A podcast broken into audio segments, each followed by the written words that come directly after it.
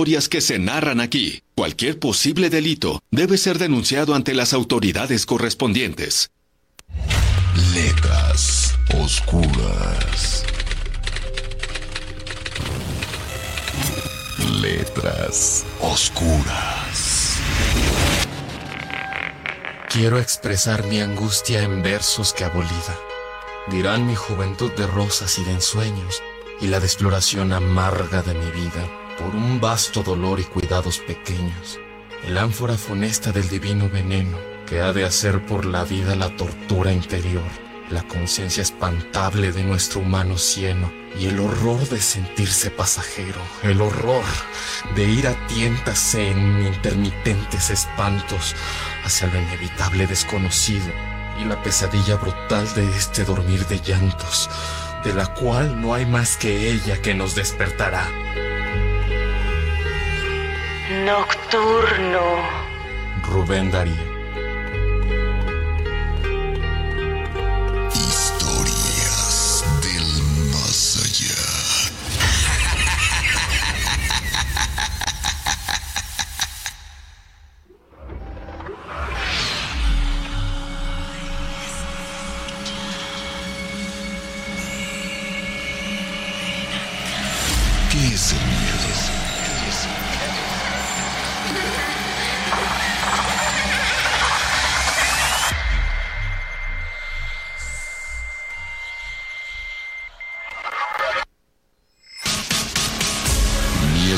Aquello que amenaza tus sentidos.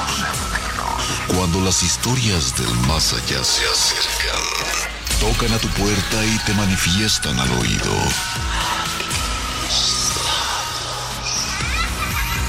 Así es. Aquí está Carmen Peña. Para acompañar tus temores.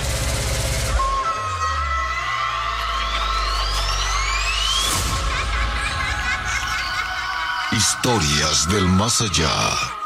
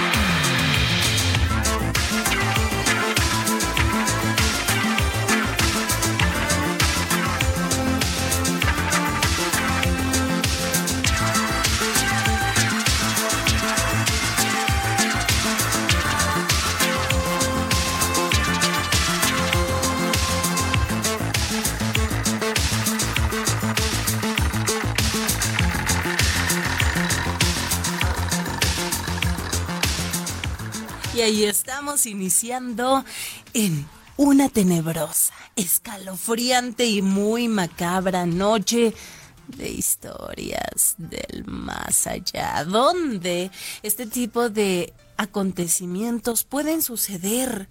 ¿Cuántos nos han dicho por ver el programa? Me pasó a mí una historia del más allá por andar escuchando este programa. Pues sí, señoras y señores, un ente del más allá se manifestó en mi casa. Perfecto, qué bueno, porque así ya tienen una historia para contarnos aquí en este programa, pero ojalá que no, ojalá que no pase nada, porque este es un foro para todos reunirnos. Siempre he pensado con la magia de la radio que estamos en una fogata enorme, enorme, como si fuera un aquelarre.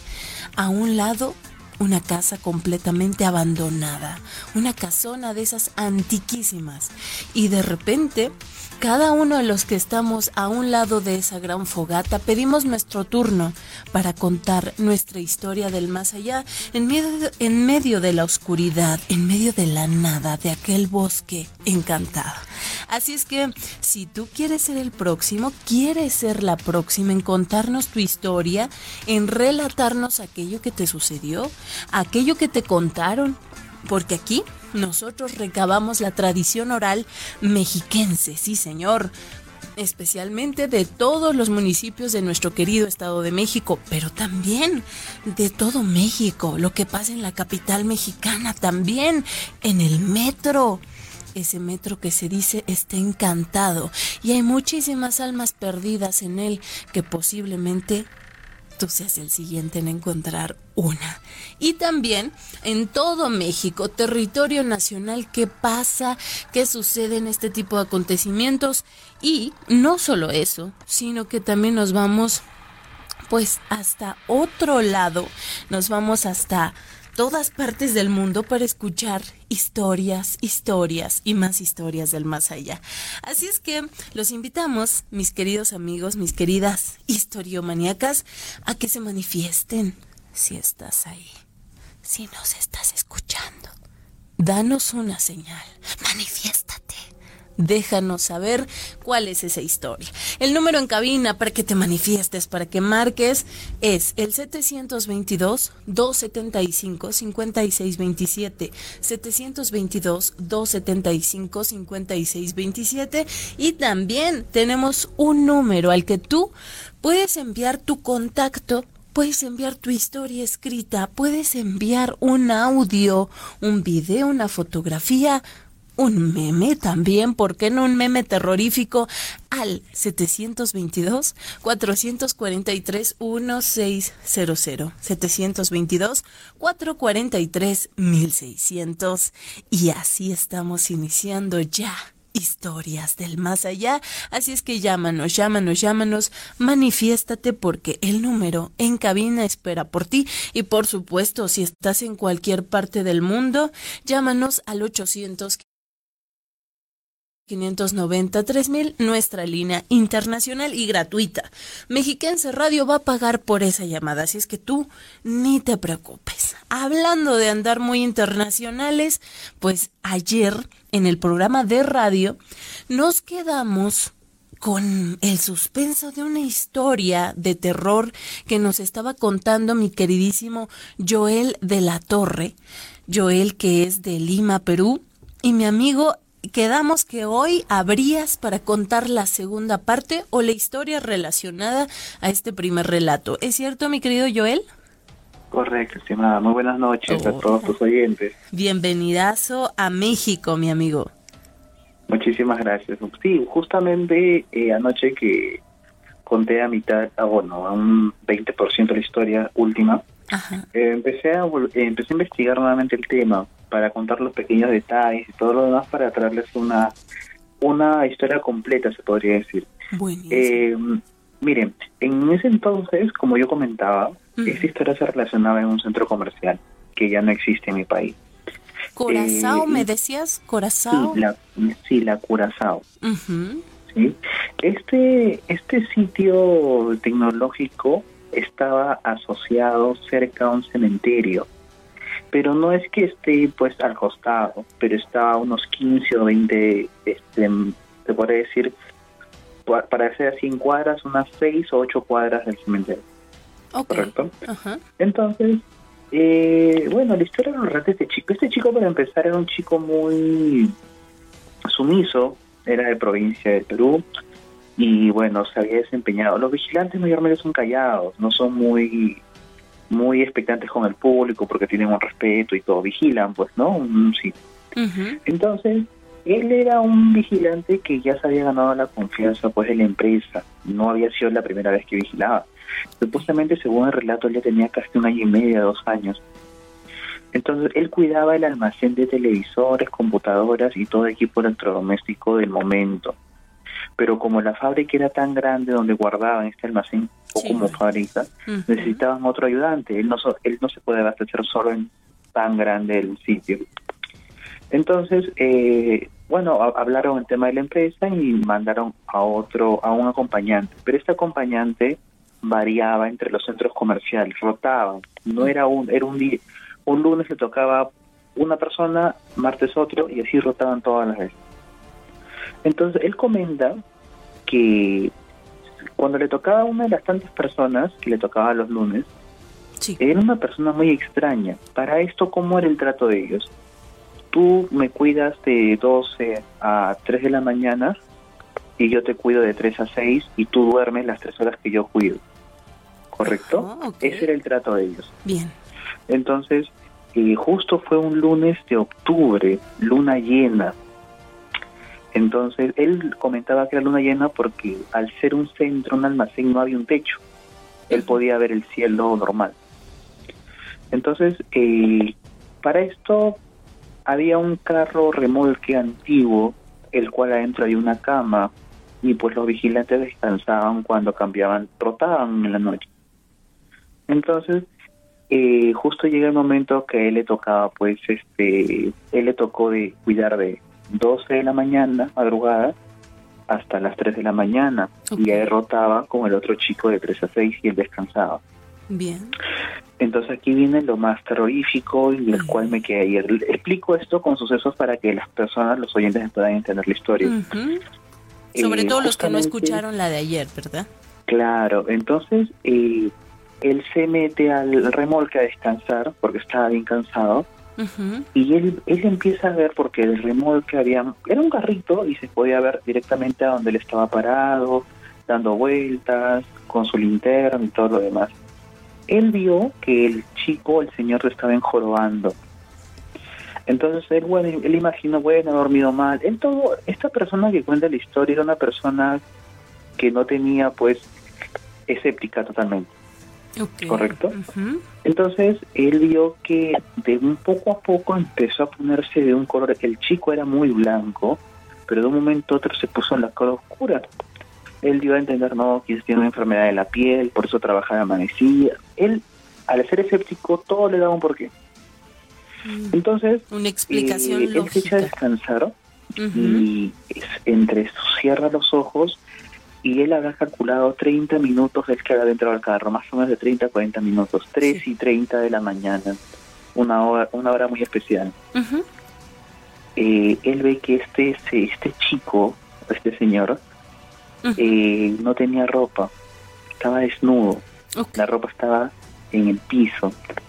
Y cuando él lo ve por el espejo del remolque, dio un salto del sitio donde estaba cuidando, que era el portón, hasta encima del carro donde él estaba, que él calcula que era aproximadamente unos 50 metros, a 60 metros. Ok. Da un salto y empezó a mover el remolque, pero él, él, él imaginaba que era una pesadilla. Cuando él se da cuenta que no es una pesadilla, cuando él saca, el- cuando el, esta, este ser, él lo está en humano. Cuando él se lanza, él comenta que le empezaron, se- eh, no era humano lo que estaba encima, no era una pesadilla, no era absolutamente nada. Este, él cierra las puertas de remolque y ve que este ser está lleno de vellos, la boca se le hizo como una trompa ¡Ay, qué horror! y estaba encima del remolque. Eran, eran dos solas personas en todo este almacén. Como, como estaba cerca de un cementerio, pues esos sitios no, suelen no suelen ser robados, pero tenían que estar dos personas. Cuando empezó a mover el remolque con toda cantidad, él se encomendó a todos los santos como debe ser. Eh, Dios cuando él estuvo aproximadamente hora y media y este ser quería entrar al remolque, me imagino, para matarlo. santo. Cuando él, ya eran 5 de la mañana, él se cerró, puso, cerró todas las todas las accesos para que no entre. Sí. Llegó a las 6 de la mañana, amaneció, él con campante y sonante bajó del remolque que estaba encima, Ajá. se fue al baño, se lavó, se cambió, se puso una ropa nueva, como si nada hubiera pasado. Anda. Entonces, cuando lo entrevistan a esta persona, Sí, sí. indica de que inclusive estando en el urinario, le habló como si nada hubiera pasado. Ahora, esto lo comentaron, eh, esto fue muy sonado en el año 2008-2009. Fueron a investigarlo al chico, eh, no hay un nombre real de él, no quiso que sea conocido por el tema de la empresa, eh, pero cuando le hacen la pregunta y le, y le hacen las especulaciones, él indica de que él lo había visto completamente desnudo, con cola, era pues un licántropo. Ajá. Y de esto empezaron a salir un montón de historias entre reales y no reales, pero al chico le hicieron un detector de mentiras. Como esto fue sonado, en aquel entonces había, un- había pues los detec- famosos detectores clásicos en los dedos. Y el chico hasta el día de hoy, bueno, hasta hace 10 años que fue la última conexión con él, Ajá. se quedó traumado de lo que él había visto. Él nunca más trabajó de vigilante, fue su, su última vez como vigilante. Uy. Eh, no se sabe nada del chico, pero lo que él vivió esa noche fue lo más escalofriante que vivió como vigilante o como que muchas... Existen miles de historias de vigilantes, Sí, sí. miles, pero esta historia a él le bastó para dedicarse a otra cosa, estudiar una carrera para que nunca más vuelva a ser vigilante. De plano lo traumó el hecho de ver aquel monstruo. Era un monstruo, literalmente. Sí, y como que quedó esto marcado en los archivos, eh, en, en los audios, en lo que se realizan investigaciones, y muchas personas escépticas le preguntaban, ¿y las cámaras de seguridad? Hablábamos del año 97-98, Ok. donde las cámaras pues no eran, no todas las almacenes lo tenían. Hoy en día, pleno 2022, hay un montón de cámaras, sí. pero en aquel entonces no había. Él renunció en un 2x3 y el presentador le pregunta, ¿lo volviste a ver a la persona? Y él dijo, prefiero no responder por salvaguardar mi integridad, le dijo. Ok, wow. ¿Esto se da en un programa de televisión de Perú? Eh, se dio una, una, un programa de radio, igual que ustedes. Era programa de radio.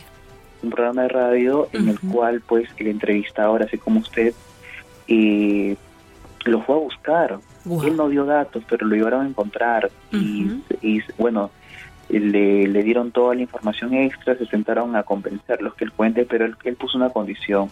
Yo no doy mi nombre y yo no lo cuento. Yo te lo cuento a usted y usted lo cuenta, lo, le cuenta lo que yo le he indicado. Sí, sí. No quiero ni- el, el chico estaba asustado. Ojo, habían pasado casi 20 años. Han pasado, en ese tiempo eran 13, 13 años, ahora son 23. Y, y aún pues está desconectado de las historias. Él es una de las personas que más ha tenido cerca con un licántropo, se podría decir, en Perú. No existe otra historia en Lima que sea con eso. Ujú. Eh, y esto, mi querido Joel, lo podríamos asociar un poco. Ayer tú me platicabas una historia sobre un gringo y un niño Sí. que se dice aquel, aquel gringo, por decirlo así, em, pues eh, se pensó en que había, eh, pues se había prácticamente como comido al niño, como si fuera un hombre lobo o algo así. Sí, sí, inclusive cuando cuentan la historia del gringo, esa persona, la siguiente llamada fue la persona de la que estoy contando la historia. Ok. Ay, Cayó a los dos minutos la llamada. Pensando Pero- en que pudo haber sido el mismo personaje. Eh, mire, no exactamente que es el mismo personaje, pero de qué licantropía sí lo es. Y Mira, ok. ambas, eh, claro, la diferencia es que una es una historia entre familias, entre generaciones, pero la historia que, que le he comentado hace un momento a todos los oyentes es una historia que, que fue investigada, que fue dada, encontraron al personal y todo lo demás, pero lo que comentan es que hasta ese momento, 2009, 2010, seguía asustado el señor. Ya habían pasado 13 años Mm. y aún seguía con ese trauma de lo que vio. Una cosa es que yo le cuento a usted y a los oyentes, y una cosa es vivirlo, Ajá. ¿no? Sí, sí. Entonces quedó eso. He buscado tema de licantropía en el Perú y no la hay. No existe más tema de licantropía. Entonces queda esto como anécdota, como una historia que, que se investigó, que se llegó hasta el último punto. Y la única persona que tiene la, el, se podría decir hasta el DNI, el documento, el nombre completo es esa persona. Pero donde está no había. Ya no volvieron a encontrar más. Ya, Eh, pensando, comentando, ¿qué, ¿qué es todo esto de licántropo? Bueno, la licantropía es en la mitología habilidad o poder que tiene un ser humano para transformarse en lobo o licántropo precisamente y es a lo que se refiere mi querido Joel a decir, bueno, buscar un poquito más acerca de esto aquí en Perú eh, que se ha hablado, personas que cuentan una historia parecida, y es que estas dos historias pues hablan sobre probablemente a alguien que se haya encontrado con un ser de estos, un licántropo.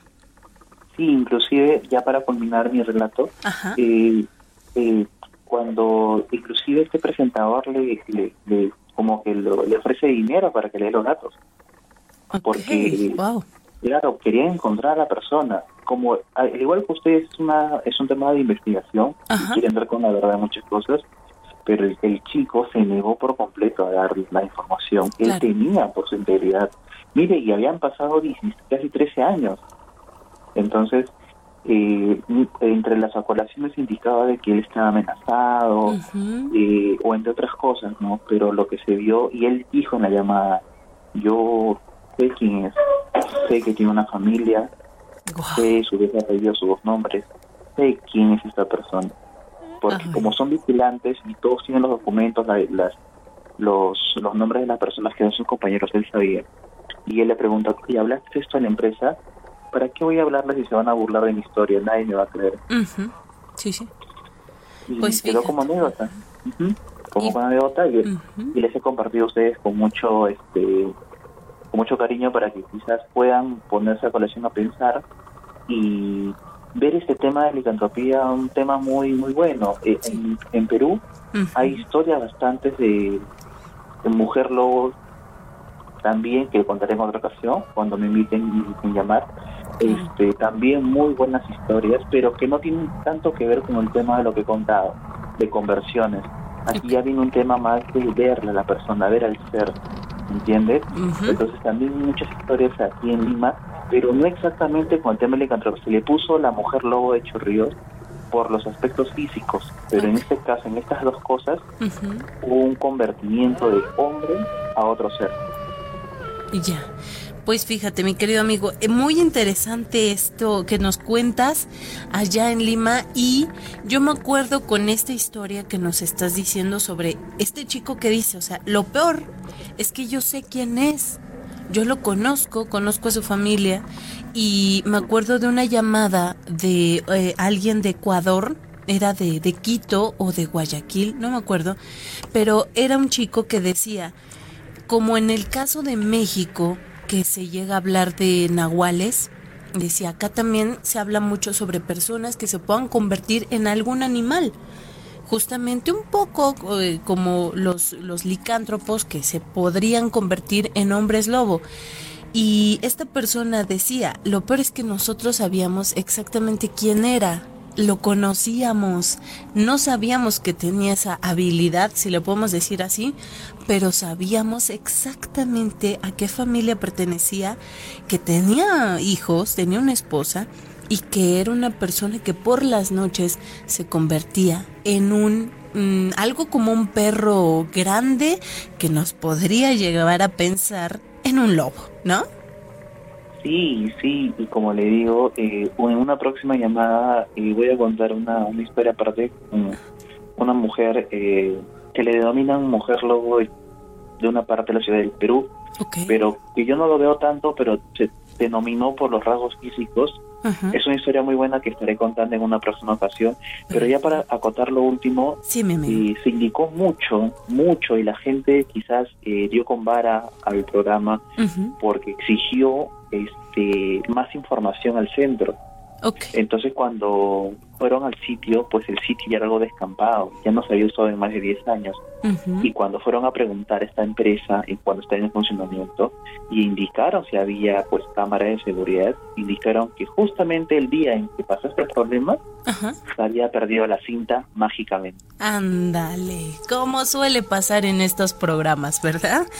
Se nos cuatrapean las cosas. Fue algo muy, muy seguido. Nosotros, yo con 14, 15 años en aquel entonces, pues emocionado por cada sábado de escuchar en qué había quedado esta historia y, se quedó en una, en una conclusión que la persona desapareció y ya no hubo más, más partes que investigar. Mi amigo, pues muchísimas gracias em, por, por esta historia, por este relato que nos compartiste, Joel.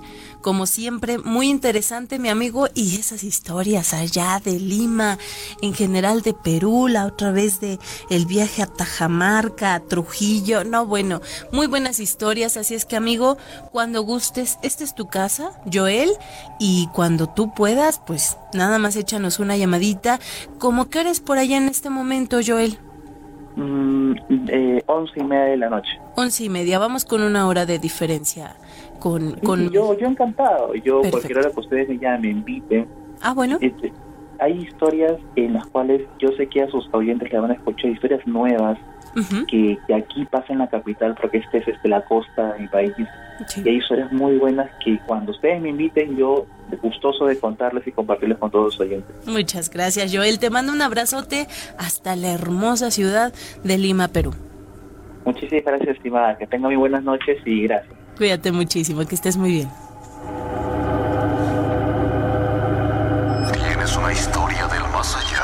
Gustaría compartirnos tus miedos más recónditos? Comunícate a la línea del terror 800-590-3000 o 275-5627. Y cuéntanos esa historia. Historias del más allá.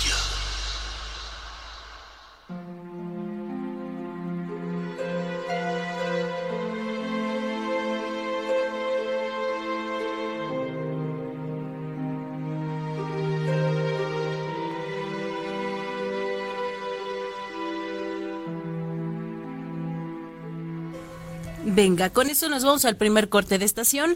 Regresamos de inmediato con más historias del más allá. No se nos vayan.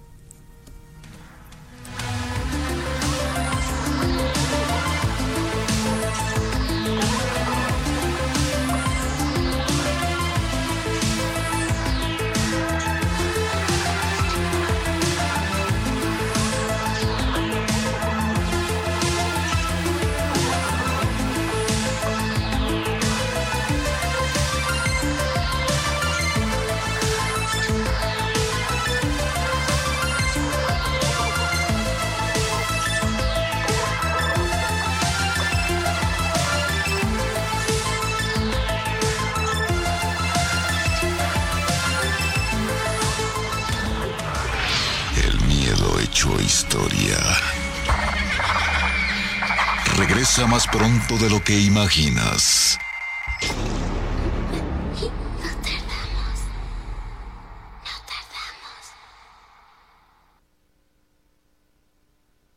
Raticida, gasolina, ácido sulfúrico, amoníaco, acetona. No importa qué droga química te metas, todas están hechas con veneno y de todas formas te destruyes. La sangre de las drogas nos mancha a todos. Mejor métete esto en la cabeza. Si te drogas, te dañas. Si necesitas ayuda, llama a la línea de la vida.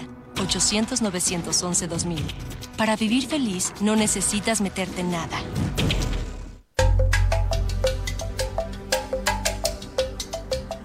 Actividades económicas matlatzincas. Como muchos pueblos indígenas del Estado de México, los matlatzincas tienen como principal actividad de subsistencia la agricultura. Los cultivos de mayor producción son el maíz, el frijol y la calabaza. Producen además chícharo, papa y haba para el autoconsumo, mientras que la cría de ganado y animales domésticos son destinados para la venta y constituye una fuente de ingresos económicos. Los grupos que no poseen terrenos se emplean como asalariados en los aserraderos y minas de arena de la zona, o son jornaleros en las tierras de producción agrícola. Mexiquense Radio, fortaleciendo y enriqueciendo nuestra cultura. La programación de este horario es clasificación B. Este 2022 aprovecha el subsidio a la tenencia y paga solo el refrendo. Si estás o te pones al corriente en el pago de tu tenencia y tu auto tiene un valor factura de hasta 400 mil pesos sin IVA, O tu motocicleta, un valor factura de hasta 115 mil pesos sin IVA, paga solo el refrendo. obtén tu formato de pago en el portal de servicios al contribuyente o en tenencia.edomex.gov.mx. También puedes pagarlo en línea. Tienes hasta el 31 de marzo. Estado de México.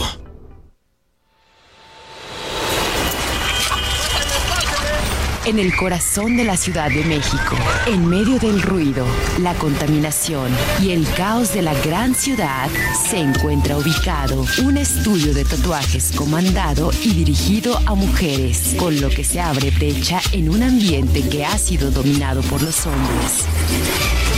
Ellas son Taller Tinta y Sangre, Tinta y Sangre, Némesis, Gypsy, Cat Fonseca, De Ruido, Patti Pero y Valcas. Son tatuadoras mexicanas que a través del estudio Taller Tinta Sangre buscan darle una nueva oportunidad a las mujeres que han sufrido algún tipo de violencia física y que de manera desafortunada ha dejado estragos no solo en la corporeidad, sino también en el alma.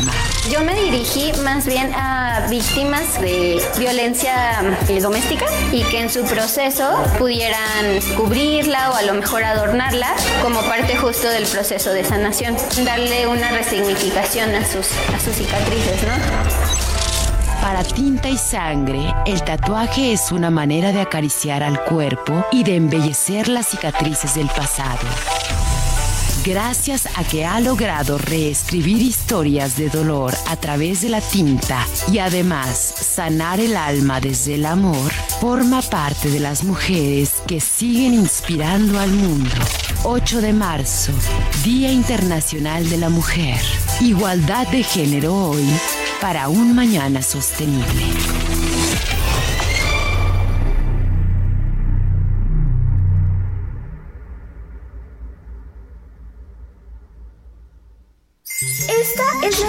De un niño muy inteligente que nació hace muchos años en la actual Croacia. Era muy creativo, tenía la capacidad de fabricar herramientas con gran facilidad y poseía una increíble memoria fotográfica que le permitía recordar todo lo que observaba. Un día, mientras acariciaba a su gato, el roce de su mano provocó una pequeña chispa y un sacerdote le explicó que se trataba del mismo fenómeno que les ocurría a los árboles durante una tormenta. Así que cuando creció, dedicó su vida a resolver todos los misterios de la electricidad. ¿Y tú sabes quién es? Explorando, explorando.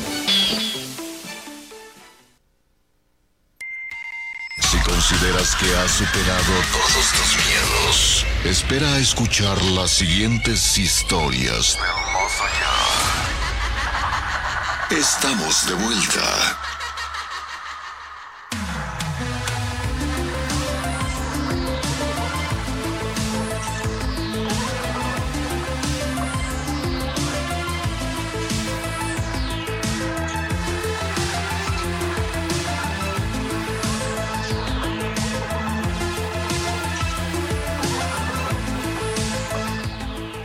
Ahí estamos de regreso con historias del más allá. Saludo para los que nos ven a través o nos escuchan más bien, ahí solo es escucharnos a través de Facebook Live, YouTube Live. Abrazote mi querida Lucy Patricia Nájer, abrazote amiga Hanso Hasashi, también para Isabela Herrera, un abrazo para Maritere Ávila, Capitán Comando, el buen capitán Ernestina Jiménez García, para Raúl Vargas, para mm, por acá tenemos a Salvador, mi querido Chava Miranda, Daniel TG, un abrazote Mariana Alexia, también un abrazo muy grande, Laura Trejo, Abraham LM, a todos los que se van conectando poco a poquito, mándenos su saludito especial que quieran que enviemos y con todo gusto más adelante en el programa. Venga, nos vamos ahora Ah, andamos, andamos muy, muy de Perú.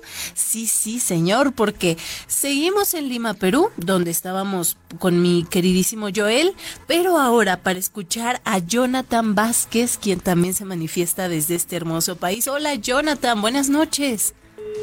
Estaba Jonathan. Estaba Jonathan listísimo para contar su relato, pero se nos fue. Era nuestro y lo dejamos ir. Se nos habrá espantado, habrá dicho, pero ¿qué es esto? ¿Qué voy a hacer? Mejor me retracto. Vamos a ver si podemos hacer contacto nuevamente con Jonathan hasta Lima, Perú, escuchando historias del más allá. Por acá nos dice, hola, bonita noche, mi nombre es Jorge Arias, soy de La Paz, Baja California Sur, me gustaría contar una pequeña historia por aquí mismo. Esto me pasó este jueves pasado en el hospital. Me internaron debido a un accidente. El suceso pasó alrededor de las 2 de la mañana. Yo estaba por dormir cuando escuché que bajaron la palanca del baño y en ese momento empecé a sentir mucho, mucho frío en todo el cuerpo. Me quedé esperando a ver quién salía del baño, el compañero de camilla o algo. Sin embargo, nunca nadie salió de ese baño. Después traté de dormir, pero el cuarto seguía demasiado frío como si hubiera ahí un aire acondicionado. Y nada, no había aire. Sentí muy feo en ese momento. Yo me empecé a agitar hasta la respiración y no podía hacer nada ya que en ese momento estaba completamente solo. Rápido me puse mis audífonos, traté de taparme completo y dormir. Lo curioso es que al día siguiente por fin me dieron de alta y yo lo tomé como una despedida de aquel ente del más allá que habita en ese hospital, especialmente en ese cuarto. Ándale, ándale, qué buen relato. Está con nosotros ahora sí mi queridísimo Jonathan Vázquez desde Lima, Perú. Buenas noches, John. Buenas noches, Carmelita. Hola. un gusto y un placer de estar hablando contigo y con todo tu equipo tan hermoso que se ocupa todo su tiempo en, en, esas historias ¿no? que a uno le sucede. Y, bueno, acá estamos para aportar un poco de, de nuestras vivencias que nos ha pasado, ¿no? No, hombre, John, el gusto es nuestro, mi amigo. Gracias por reportarte. Qué gusto que estés con nosotros al aire. Sí, Sí se pudo, este, John, sí se pudo, andábamos intentándolo, no teníamos suerte, pero hoy se pudo. sí, sí, hoy se pudo y estoy muy alegre, muy emocionada y un poco nervioso. Espero contarles el relato y que todos ustedes lo disfruten. Claro que sí, mi amigo, te escuchamos con atención, John. ¿Qué pasó? ¿Cuál es esa historia que nos vas a contar? Bueno, este relato que les voy a contar este es algo muy personal que me pasó y en ese momento me causó mucho mucha desgracia um, en mí mismo, ¿no? Bueno, yo les cuento, este, yo cuando tenía 10 años estaba en, la, en, la, en el colegio, ¿no? En, la primaria y siempre acostumbraba a irme a, de vacaciones a, a, visitar a mis abuelos. Mis abuelos vivían en la altura, en la sierra. Eh, y bueno, en ese momento yo este, siempre ayudaba a mi abuelo en, en, lo que es la siembra, ¿no? Apoyaba habitualmente, eh, da mucho café y eso nos dedicábamos. Bueno, lo, siguiente es que yo siempre acostumbraba llevarles almuerzo a los peones. Eh, bueno, en este momento, anticipadamente quiero adelantarles que esta historia se trata de de uno, se puede decir demonios, ¿no? Que existen allá en la, en la sierra. Ah. Y este demonio se hace pasar por otras personas. Y bueno, vuelvo a platicarles que me, me tocó uno de esos de tantos días que, bueno, me iba a darles el almuerzo a todos los peones. Yo estaba caminando. La, la trayectoria de eh, hasta llegar allá sería por lo menos dos horas. Es un camino bien largo. ¿De Lima a ese lugar? No, no, no, perdón, no, no. Yo me encuentro en la, capi en la capital, pero yo soy de, de Cajamarca. Cajamarca, ok. Sí, bueno, ahí es eh, donde vivían mis abuelos. Y bueno, eh, yo estaba yéndome a dejarles el almuerzo y, y más o menos sería unos 100 metros, lo vi a mi abuelo. No, era normal, ¿no? Yo me sentí normal, le digo, abuelo, eh, ¿qué pasa? Me dice, estoy llevándoles almuerzo, ¿por qué estás acá? Pues no estás trabajando. Y de lejos le gritaba, pues él no me daba la cara, me decía con señas que avanzara. Y él sigue adelante, pero cambió de rumbo, me decía, ven. Y bueno, yo lo seguía, ¿no? Y le seguía y me llevaba por un camino. Le decía, abuelo, pero ¿a dónde vamos? Pero él, yo por más que trataba de alcanzarlo, él, con, no sé, con unos pasos ligeros, siempre se mantenía adelante de mí. No podía alcanzarlo, pero abuelo, yo como era niño y siempre con mi abuelo teníamos una, una amistad bien grande, con de grandes amigos, ¿no? Y bueno, pero me parecía extraño que, que se comporte así hasta que me llevó por cerca del río y en ese río había, se metió una cueva, sí era una cueva. Y él se paró ahí y me dice, ven, ve, no te preocupes, me dice, ven pero con el sombrero abajo. Nunca me daba la cara. Ok. Entonces le dije, abuelo, pero el almuerzo, y ya es tarde, abuelo, le digo, los peones. No te preocupes, ven. Y se metió y en la oscuridad y todo eso, y yo, ahí es donde me entró el miedo y, y me puse a pensar que será un, algo, algo en mí, algo me decía que no entre. Entonces me, me quedé pensando, y, solo su voz dentro de la cueva se escuchaba, ven, Jonathan, ven. Y yo le dije, no, abuelo, no, no voy a entrar ahí, me da miedo. Entonces en ese momento salió una risa, pero una, una risa de, ah, ¿cómo te puedo explicar? Una risa bien demoníaca, bien escalofriante, ah, horrorosa y y donde yo, me desmayé, caí desmayado. Y entonces, o sea, me quedé desmayado y yo desperté ya en, la casa de, mi abuelo porque han estado preocupados porque no llegaba el almuerzo, no, o sea, no sabía nada de mí. Y ellos andaban buscándome, me encontraron desmayado y convulsionando con espuma en la boca, todo así. Y bueno, me llevaron a la casa de mi abuelo, yo desperté y me preguntaron qué, me había pasado y yo les conté eso. Ese demonio pues ya le dicen, la, se llama la cuda. ¿La así Es como le, sí, la cuda. Ese demonio... Es un demonio porque él se hace pasar por ser, por, alguien especial, por alguien que tú conoces. Se hace pasar y bueno, lo que hace él es espantar o bien te, te mueres en ese en el en ese instante del susto o que ya quedas loco porque yo quedé loco porque yo de noche o, sea, en mis sueños yo sentía que me me venían a llevar en o sea yo veía mis sueños que venían con caballos, todo a llevarme, con, o sea, ¿cómo te puedo explicar? Con, con jinetes así, con... Como que de alguna manera el diablo seguía haciendo... Sí, o sea, pero venían, yo, venía, o sea, yo veía caballos que venían a, a, a verme, pero... O sea, ¿cómo te puedo explicar? Ellos venían de manera a tocar la puerta, así. Yo mis sueños sentía que venía a, atormentarme, a, llamarme, ¿no? Y yo en, ese momento quedé loco, o sea, tenían que llamar a un chamán para que me pasen eh, varias curaciones. y, bueno, quedé bien del espanto porque en ese momento yo quedé loco. Es decir, con, con ese trauma.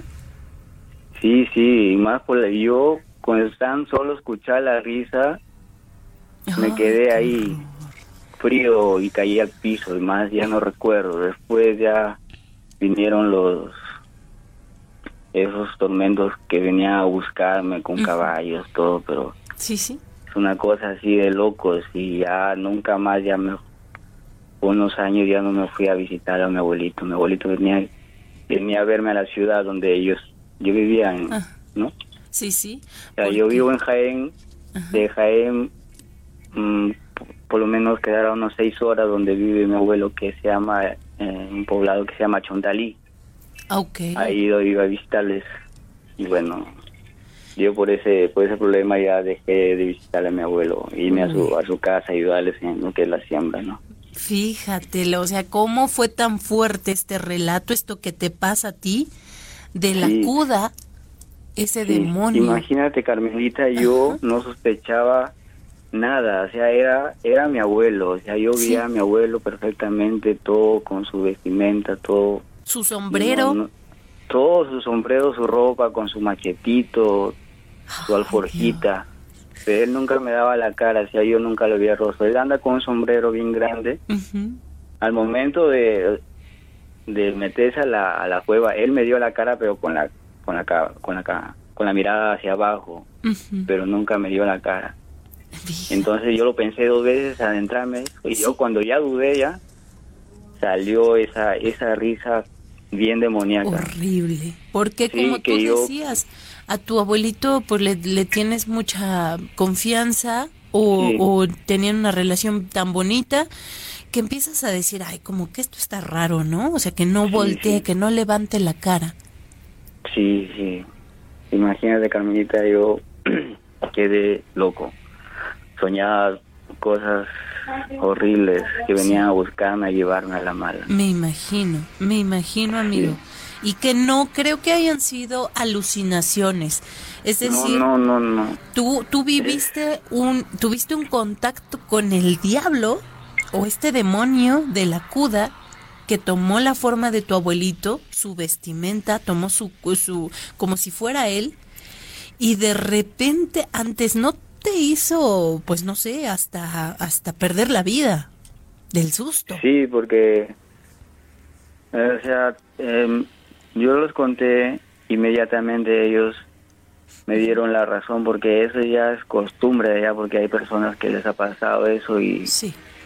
y bueno como yo después de eso cuentan la, eh, lo que había pasado no okay mi querido amigo. Ay, qué fuerte, John, qué fuerte historia. Muy, pues uno se mete en la historia, intenta ver a tu abuelito ahí y como que escuchar hasta ese esa risa diabólica, macabra, pues fue lo que a ti te hizo caer y decir, no, esto no, esto no es. Y perder la, la conciencia en ese momento. Sí, yo perdí la conciencia. Yo y en ese momento dije, él no es mi abuelo, o sea, a 15, o sea... No, esto no. Me quedé estupefacto y caí al piso, ya más no me acuerdo. Wow, mi querido amigo, oye, qué historia, John. De verdad que mil gracias por haberla compartido con todos los historiomaníacos aquí en el programa, porque buenísimo el relato. Qué mal que haya pasado, qué mal lo que vino después, no solo ese susto, sino después los terrores nocturnos. un montón de un montón de pesadillas que después lo que había pasado me, me sucedían las pesadillas hasta que tuvieron que pasarme curaciones, ¿no? Ellos tuvieron que llamarme a llamar a un chamán para que me pueda ayudar en la situación espiritual, ¿no? Ya, sí, una liberación de todo esto. Mi amigo, pues qué historia, John. Te agradezco muchísimo por haberla compartido con nosotros. Espero comunicarme después porque tengo unos relatos ya que exponer. Claro que, sí. Me podían dar la, la oportunidad. Con todo gusto, mi amigo. Así le hacemos en, en cualquier momento que también por acá hay espacio. Te volvamos a marcar, mi estimadísimo John, y nos sorprendes con esas historias tan buenas que traes. Muchas gracias, Carmenita. Estoy muy feliz de hablar contigo. No, hombre, la felicidad es nuestra, mi amigo. Te mando un abrazote. En este momento sí Lima, ¿verdad? ¿O Cajamarca? No, hoy también encuentro en Lima. Lima, Perú. Te mando un abrazote, mi amigo, y muchas gracias. Más ahí al rato puedes escuchar tu relato en Facebook. Ah, muchas gracias. Cuídate, Carmelita, y un saludo enorme para todo el equipo que tú tienes. Gracias, cuídate mucho, que estés muy bien. Igualmente, chao.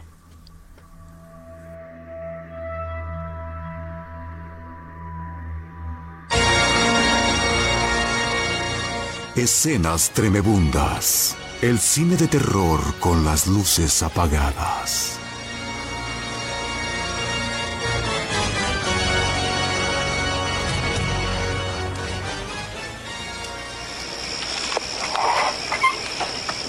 ¿Hay alguien ahí? Tina.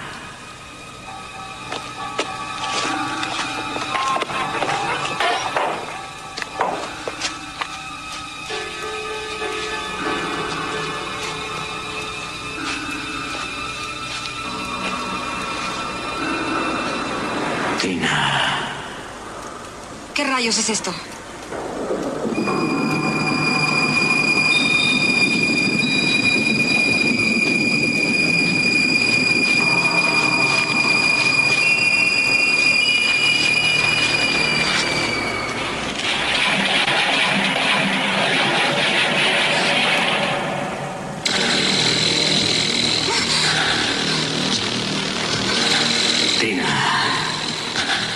Retírate.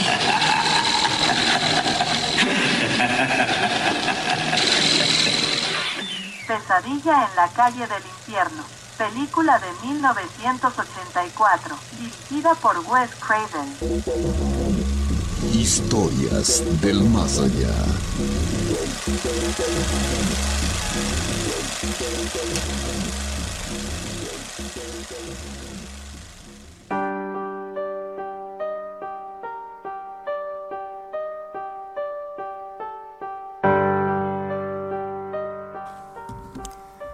Ahí estamos con esas escenas tremebundas aquí en Historias del Más Allá. Muchas gracias a los que han hecho contacto con nosotros, también a través del WhatsApp del terror, que como siempre les hemos comentado, sobre todo si ustedes nos escuchan a través del podcast. ¿Cómo descargo el podcast de Historias del Más Allá? Bueno, ve a la plataforma iVoox también estamos en Castbox, por si tú tienes cualquiera de estas aplicaciones, Evox y Latina V O X. Ahí puedes buscarnos como Historias del Más Allá Podcast y también en Castbox. Ahí nos buscas Historias del Más Allá Podcast, lo descargas en tu celular cuando haya Wi-Fi en un lugar y después te vas escuchándonos sin ningún problema. También, por supuesto, puedes revivir los programas en Facebook y en YouTube, porque ahí se quedan y por supuesto con la conversación de todos nuestros queridos historiomaníacos e historiomaníacas que por ahí van dejando su mensajito. Por cierto, quiero mandar un saludo para todos los YouTube historiomaníacos que ya se manifestaron a través de esta red social, Cory Gons, Simón Osorio también, Luis Arturo Morales, Jepis, un abrazote. Por supuesto, también un abrazo para Ana Olivares Granados, George Bonil, todos a, a, todos ustedes muchas gracias. Síganos compartiendo ahí a través de YouTube, donde tenemos nuestra transmisión completamente oficial, porque pueden por ahí de repente ver el contenido en otros canales, pero este es el oficial en donde transmitimos noche a noche completamente en vivo. Así es que si ustedes, además de escuchar el programa a través de alguna de estas plataformas, quieren contar su historia, por favor, déjenoslo saber a través del WhatsApp del terror. Mándenos un mensajito diciendo, hola, yo soy YouTube Historiomaniaco o Fe Historiomaniaco y quiero contar mi relato. Este es mi número telefónico, esta es mi ciudad y este es... Eh, mi, mi, contacto. Perfecto, con todo gusto nosotros nos vamos a poner en contacto con ustedes en cuanto la agenda del programa lo permita. Así es que mándenos esos datitos al número 722. 443 1600 722 443 1600 es la manera en que ustedes pueden hacer contacto con nosotros y enviarnos no solo sus números porque a lo mejor por alguna cuestión no pueden pasar al aire eh, porque es en vivo el programa, porque a las 10 de la noche, de 10 a 12, ya no pueden hacerlo o es muy tarde para ustedes pero si quieren que su historia salga al aire, entonces la graban en un mensajito de voz ahí en WhatsApp y nos lo envían sin ningún problema. O también escrita, recuerden que nosotros revisamos y leemos todas esas historias, que por cierto son muchas las que nos envían, gracias. Ustedes nos mandan esas historias escritas, las revisamos. Una servidora, de hecho, es la encargada de estar revisando todo lo que ustedes nos envían y ponerlo para que salga al aire. Así es que no dejamos de lado ninguna. Si no la han escuchado, por favor déjenoslo saber y por supuesto nosotros estaremos ahí viendo ¿por qué no ha salido? O reenvíenla, reenvíenla, reenvíenla y les aseguro que nosotros vamos a sacar esa historia al aire. Vamos a escuchar lo siguiente.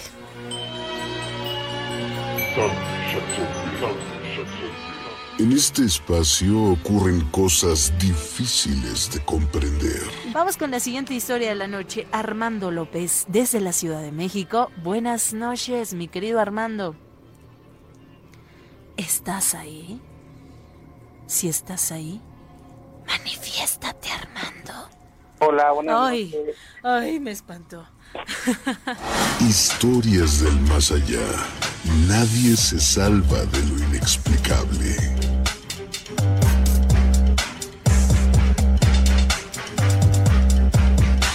Querido Armando, ¿cómo estás?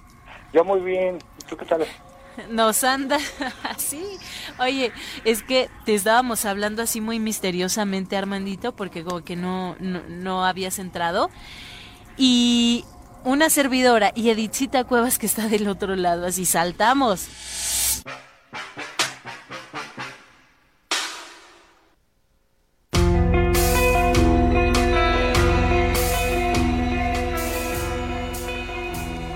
Venga, y así es como llegamos a la parte final del programa. Muchas gracias por habernos acompañado en esta hora tenebrosa de historias del más allá.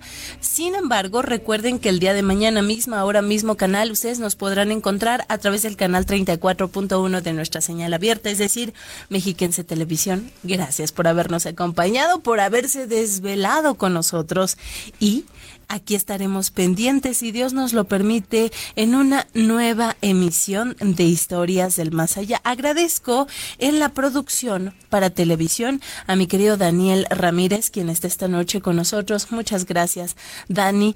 En el switcher está Luis Alberto Reyes. Luisinho, muchas gracias por estar con nosotros. Acá eh, también... Eh, en maquillaje, mi querida Talía Benítez. Muchas gracias, Tali, por hacer hacer todo un, un poder eh, intentar hacer maravillas o intentar hacer milagros con una servidora. Gracias, mi amiga. Y por supuesto, aquí también eh, para radio, José Martínez y Edithita Cuevas, más bien, José Martínez y Edithita Cuevas en la operación de consola, Francisco Díaz en la continuidad de Eduardo Montes en las redes sociales y Carlos Gutiérrez como parte de producción de eh, Historias del Más. Muchas gracias. Carmen Peña se despide de todos ustedes. Nos vemos hasta la próxima. Que tengas dulces, pero muy dulces. Pesadillas.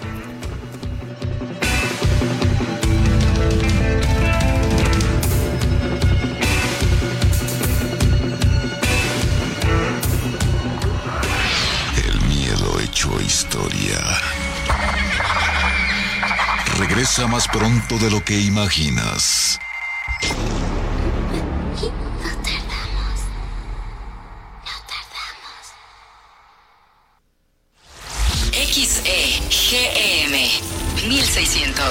2500 watts de potencia.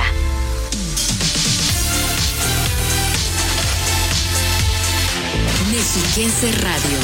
Avenida Estado de México Oriente 1601. Colonia Llano Grande, Metepec. Somos una estación del Sistema Mexiquense de Medios Públicos. Mexiquense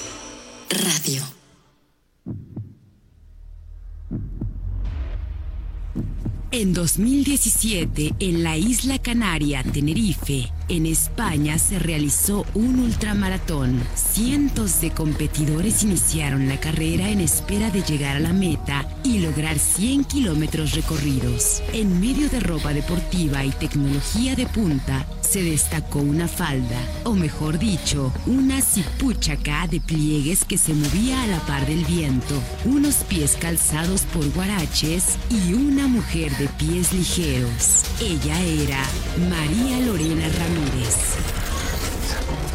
La corredora tarahumara ha conquistado diversas proezas atléticas en Europa y además es considerada la mujer más rápida de México. Ha acaparado la atención de la prensa y de sus mismos colegas por su indumentaria tradicional que contrastan con la parafernalia tecnológica que viste y calza a atletas profesionales. Para ella entrenar solo se resume en el misticismo de subir y bajar la montaña, arreando rebaños junto a su familia. María Lorena Ramírez Nahueachi. Gracias a su ímpetu y fortaleza que con su falda roja visualiza la magia y poder de los pueblos indígenas en México, forma parte de las mujeres que siguen inspirando al mundo. 8 de marzo, Día Internacional de la Mujer. Igualdad de género hoy para un mañana sostenible.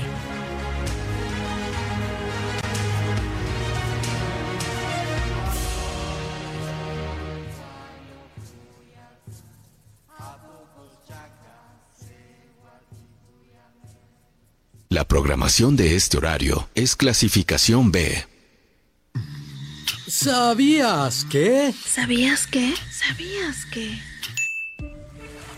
Los peces no cierran los ojos al dormir debido a que no tienen párpados.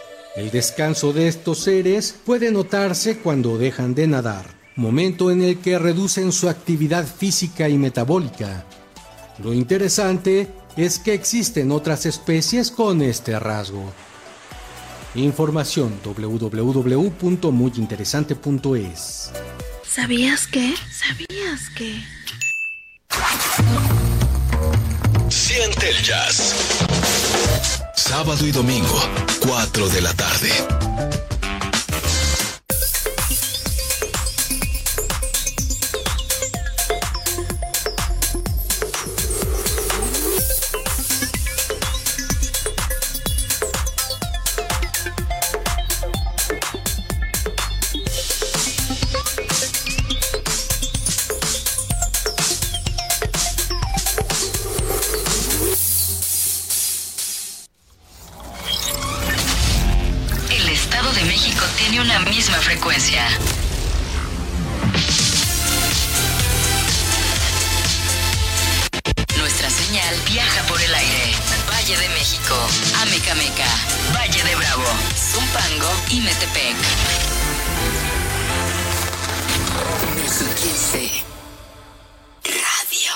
Programa es un foro abierto a la comunidad. El Sistema Mexiquense de Medios Públicos no se hace responsable por las historias que se narran aquí. Cualquier posible delito debe ser denunciado ante las autoridades correspondientes. Si consideras que has superado todos tus miedos, espera a escuchar las siguientes historias. Estamos de vuelta.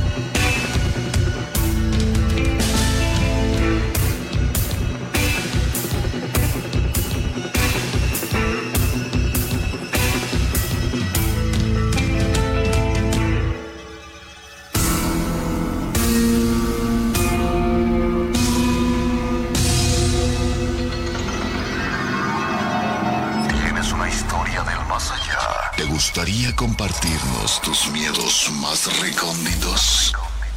Quiero ver si puedo contar una historia que me pasó hace como un mes sobre el tema de una, una niña que se apareció en mi trabajo. Comunícate a la línea del terror 800-590-3000 o 275-5627. Y cuéntanos esa historia.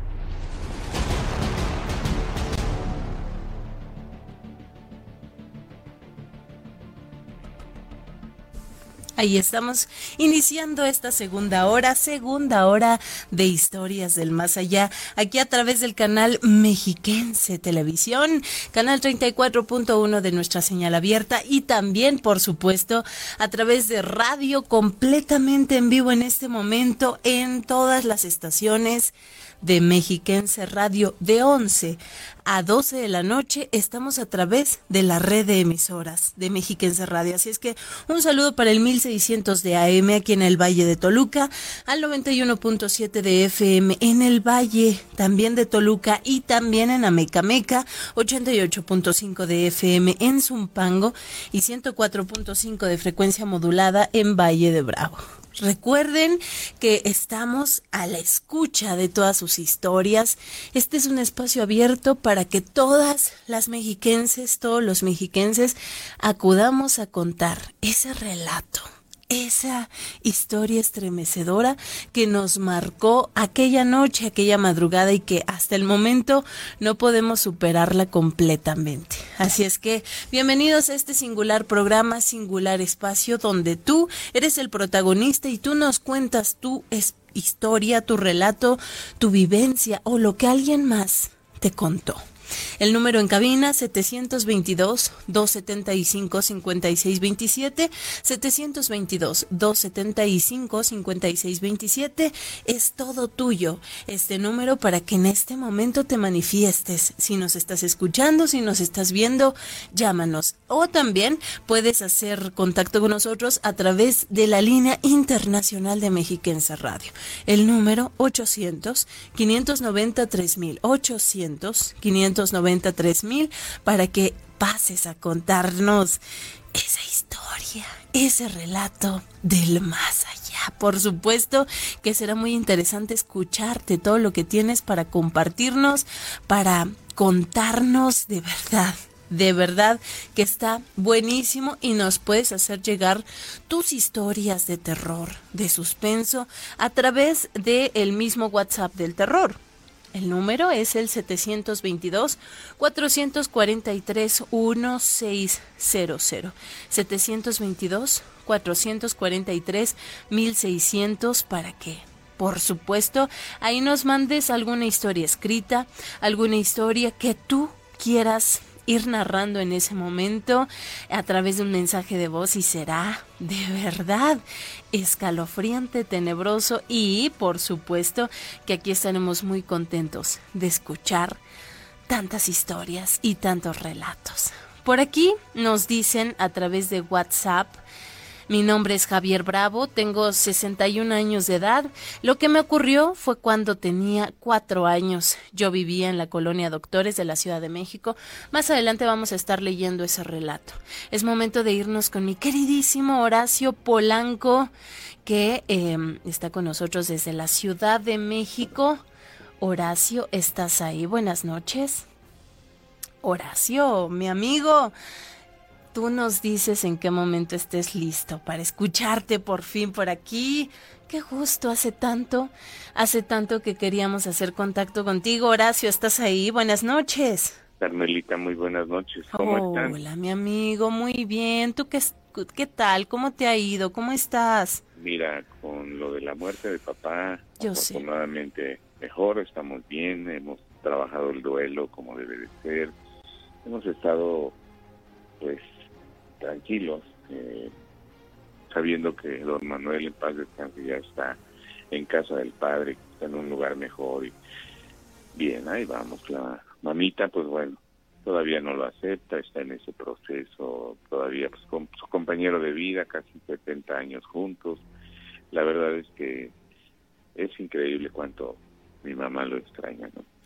Y vamos bien, vamos bien, los hermanos más o menos, las hermanas no sé, como que siempre hay un apego más grande de las mujeres a los hombres, pero los padres y las, las hermanas les está costando un poco más de trabajo. Pero vamos bien, Carmelita. Bendito sea Dios. Mi queridísimo Horacio, sabes cuánto te apreciamos en este programa y que de verdad nos entristeció muchísimo aquella tarde en que me comentaste que tu papá pues había sido llamado a la casa de Dios. Así es. Mi amigo, pero pues eh, sabemos que también tienes la fuerza, tienes esa fortaleza espiritual tan grande que uno pues necesita en estos momentos. No digo que sea fácil, yo sé que no, pero también sabemos que tienes mucha luz, mi querido Horacio. Y le digo a Charlie que estaba yo, los traigo en la mente porque como ayer fue mi cumpleaños, ayer, ¿Ayer? cumplimos 57 primaveras. ¡Eh! ¿En serio, Horacio? Sí, querida Carmelita, ayer fue mi cumpleaños, entonces estaba yo, bueno, a ver, haciendo una recapitulación y pues, normalmente llevo un diario y ahí estaba yo viendo cuáles eran los pendientes, qué cosas teníamos que llevar a cabo. Y entre ellas estaba una asignatura pendiente y dije, bueno, ¿y qué pasó con las historias del más allá? Digo, yo lo sigo escuchando, lo sigo viendo, todo. Gracias, gracias, mi amigo. La verdad es que, mira que que no hay casualidades, no hay coincidencias, se llaman diosidencias. Diosidencias, exacto. Yo también creo en eso, ¿eh, Horacio? en que las cosas se dan por algo en el tiempo preciso y permítenos pues felicitarte mi amigo yo no sabía no tenía conocimiento de este día pero ya que nos lo haces saber y saber que llegas oye pero te ves mucho más joven. Eh, lo que le digo a, Charlie que es eh, como herencia mi papi murió de 95 años y no se veía de esa edad.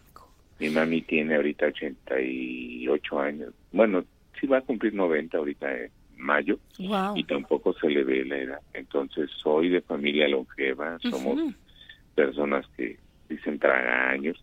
Y justamente hoy que me invitan a participar, pues quiero comenzar esto con un poco de las experiencias que he tenido. Fíjate, Carmelita, que yo tengo siete hermanos. De los siete hermanos yo soy el cuarto de la familia el ombligo de la familia. Por alguna razón, yo creo que yo tenía una conexión especial con mi papá. El día que lo sepultamos a mi papá, yo no lloré, yo no sentí tristeza. Yo, al contrario, le puse la música que tanto le gustaba, la música de su región, la música de este, pues básicamente le llaman música chilena, que es Acapulqueña Linda, Ometepec, este, eh, bueno, las mujeres de Acapulco, etcétera, etcétera. Y desde ese día yo lo sueño todas las noches. ¿Por qué quiero contar esta experiencia? Porque bueno, yo soy el que da estas recomendaciones mm. de cosas paranormales. Es cierto. Y yo cada noche, cuando cierro los ojos, me llevo en mi mente mi padre.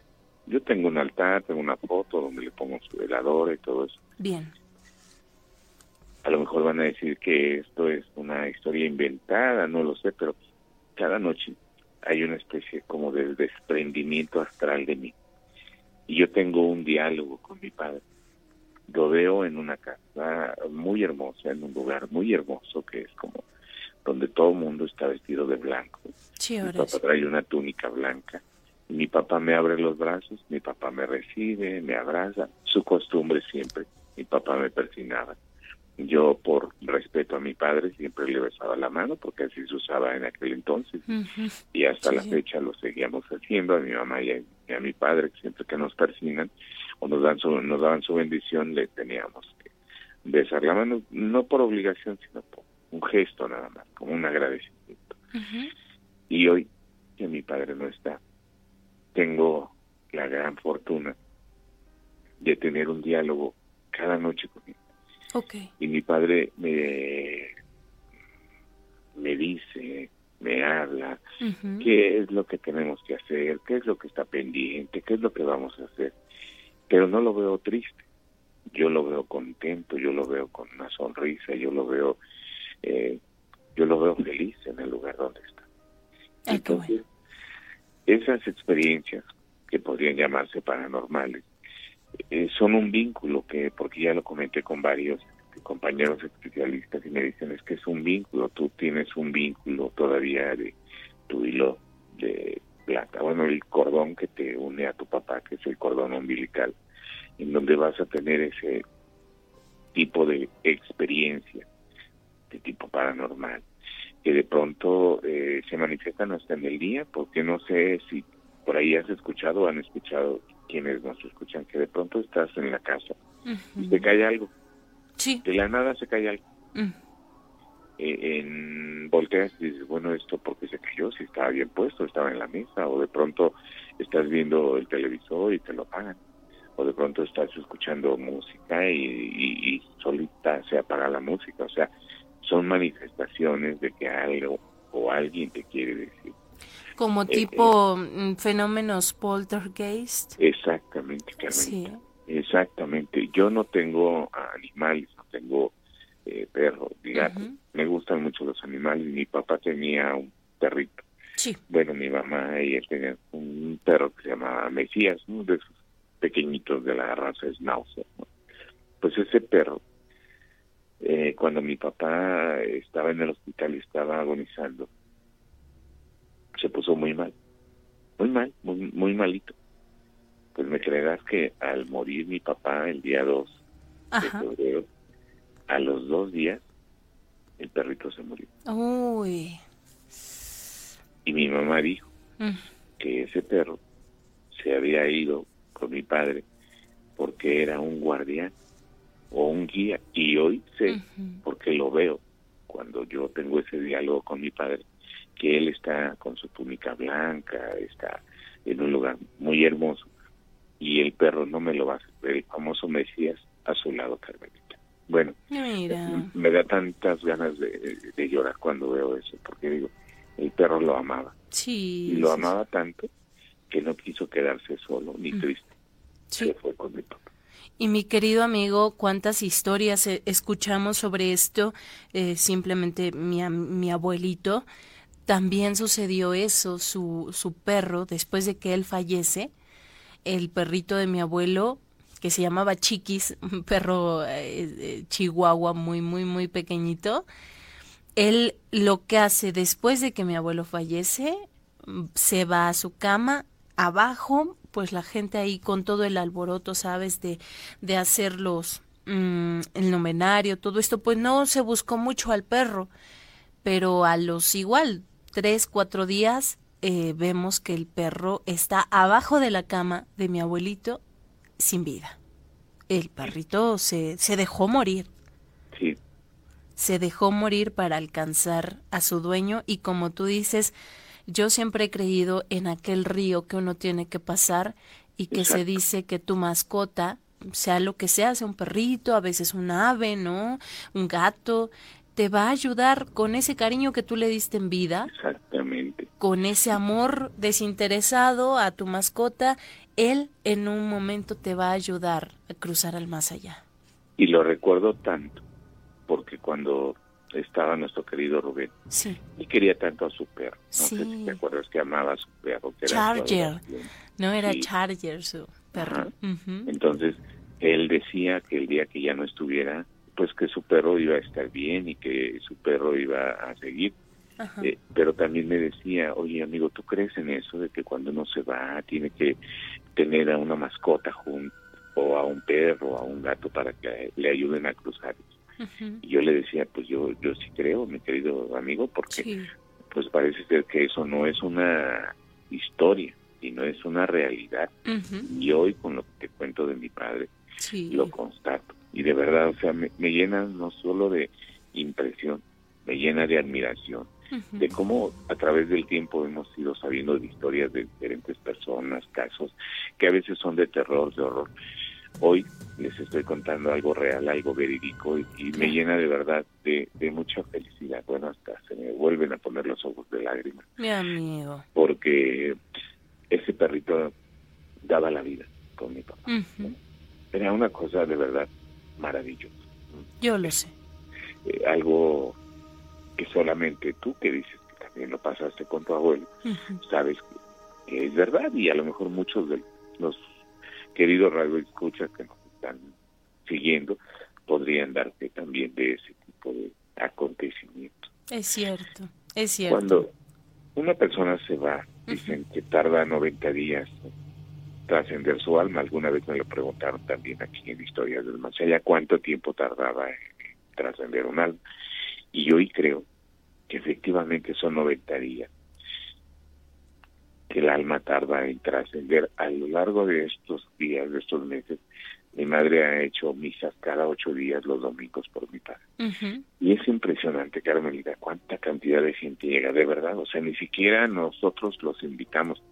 La gente llega. Hoy me doy cuenta que mi papá era una persona muy querida, que hacía cosas y ayudaba a gente y, y le echaba la mano a la gente y le ayudaba en la forma en que podía. Y la gente al saber que mi papá murió, se le desbordan ahí de elogios y de buenas palabras en las misas de cada ocho días. Les digo a mi mamá, mamá, pero y toda esta gente, pues es gente que conocía a tu papá, pero yo no los conozco, no, pero él sí. Y la gente lamenta del que tu papá se haya ido. Entonces, mi papá hacía cosas en el anonimato y nunca nos dijo. Nunca se supo todo esto, mi amigo, pero es ahí cuando uno ve pues bueno, cumpliste tu misión, cumpliste tu misión, papá, amigo, hermano, eh, porque para eso estamos aquí, yo creo, ¿no? En este misterio de la vida donde muchas personas y que probablemente nos estén escuchando en este momento, Horacio, que digan, ¿y para qué estoy aquí? Es decir, ¿cuál es el sentido de mi vida? ¿Cuál es el sentido de, que yo esté en este espacio?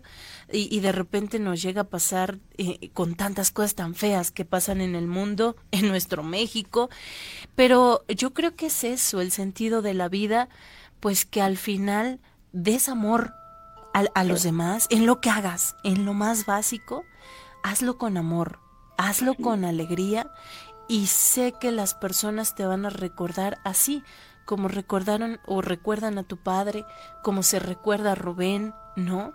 Son esas figuras que uno dice, pues cumpliste tu misión en este mundo. Y ya como colofón, Carmelita, este fin de semana tuvimos un evento en la Complejo Cultural Los Pinos, presentamos un libro de autoestima, bueno, autoayuda, que se llama Nunca te rindas, con un autor que se llama Jorge Cantero, Mauricio Escribano, etcétera.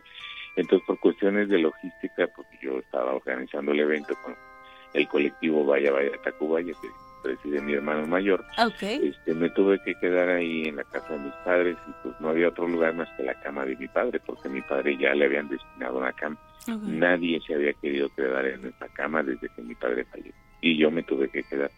Fue una experiencia maravillosa también. ¿Qué sentiste, Horacio? Mm, al principio tuve miedo, Carmelita. Me dio miedo.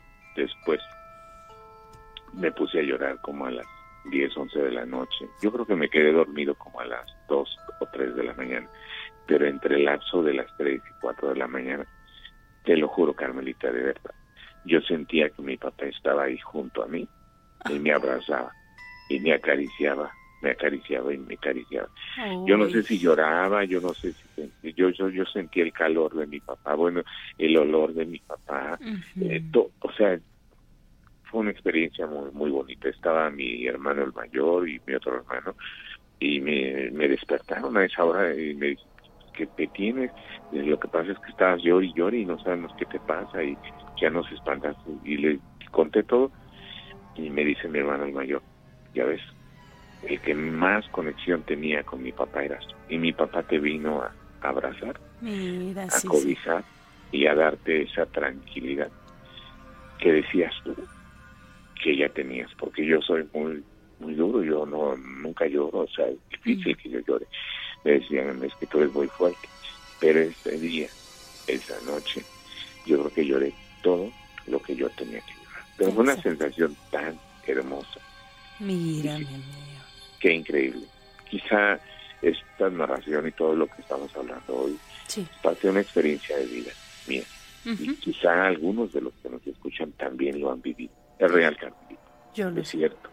Existe también. No, hombre, mi querido Horacio, y de verdad que yo te agradezco porque eh, abrir el corazón, abrir lo que uno vive con nuestra familia, a veces es, no, es, no es nada sencillo, es difícil, como aquí que escuchamos muchísimas historias, pero a veces uno también, ¿no? Decir de lo suyo, de lo que le ha pasado, pues a veces es complicado.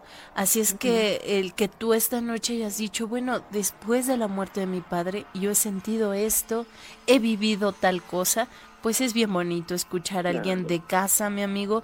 ¿Y eh, por qué lo comparto? Porque ustedes son parte de mi familia. Gracias, O sea, para sé. mí Radio Mexiquense es como mi, segunda casa y todos los radioescuchas y la audiencia de donde estén, de los lugares más apartados, de los lugares más alejados, son parte de mi familia. Yo lo sé. Forman parte de mi vida, por eso es que abro mi corazón ante ustedes, Gracias. porque re- realmente siento esa confianza de que lo que yo estoy diciendo lo estoy compartiendo y estoy seguro de que eh, la gente lo entenderá, no no habrá burlas o No. ofensas o no, porque yo lo estoy haciendo con todo mi corazón, de verdad, Carmelita.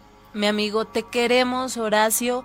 Te felicitamos porque eh, tienes un año más de vida, porque has cumplido también. Obviamente falta mucha más misión, yo lo sé para ti, pero has cumplido hasta este momento con lo que tú eh, pues haces a diario. Así es que Horacio, te queremos, te apreciamos, te mandamos un abrazote de parte de todos los que hacemos historias del más allá. Feliz cumpleaños, mi amigo, y que vengan muchos años más para ti, Horacio, y mucho confort para tu corazón después de esta pérdida, que poco a poco lo vayas asimilando más. Así es que te queremos, te abrazamos. Gracias, Carmelita. Saludos a todo el staff de lujo, como decía mi querido Rubén. Él está. y que sigan teniendo el éxito que tienen cada día más y más y más Muchas gracias. audiencia que tienen por todos los diferentes medios electrónicos Carmen. Gracias, Horacio. Abrazote, mi amigo. Cuídate mucho. Que siempre sean bendecidos todos ustedes, Carmen. Gracias. Cuídate mucho, que estés muy bien. Y con esto nos vamos ya al corte de estación de esta segunda hora. Gracias por acompañarnos, pero no te vayas porque todavía tenemos más después del corte. No te vayas. Volvemos.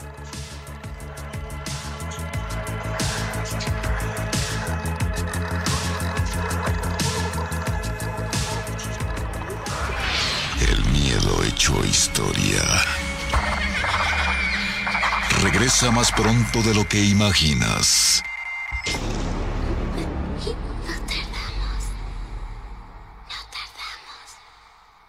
La piedra el yemo activo afectan tu cerebro, te matan las neuronas y son muy adictivos. Yo sé lo que te digo, pues he sido testigo. Piensa más en tu gente, tu vida y tus amigos. Escucha lo que te digo, pues es verdad, el negocio de la droga es algo que termina mal. Escucha bien hermano, porque esto te hace daño, el negocio de la droga es algo que termina mal. Esto siempre acaba mal, carnal, esto siempre acaba mal. Si necesitas ayuda, llama a la línea de la vida 800-911-2000. Ahora tú decides qué escuchar. Aquí no hay restricción de temas. Tú tienes el control total. Visita nuestra página radio y y descubre lo que no se escucha en nuestras transmisiones convencionales. Es nuestro servicio de podcast a la carta. Adelantar, compartir, pausar. Desde hoy tú decides cuándo y qué escuchar. Mexiquense Radio. No es tanto de qué podemos hablar, sino qué te podemos contar. La programación de este horario es clasificación B. Este 2022, regularízate y renueva. Si las placas de tu vehículo fueron expedidas en 2017 y no tienes adeudos, aprovecha el 50% de condonación en el costo del trámite o regularízate y obtén el 100% en el pago de tu tenencia y refrendo 2018 y anteriores. Consulta la vigencia de tus placas en reemplacamiento.edomex.gov.mx. Infórmate al 800-715-4350. Tienes hasta el 31 de marzo. Estado de México. Si consideras que has superado todos tus miedos, Espera a escuchar las siguientes historias. Estamos de vuelta.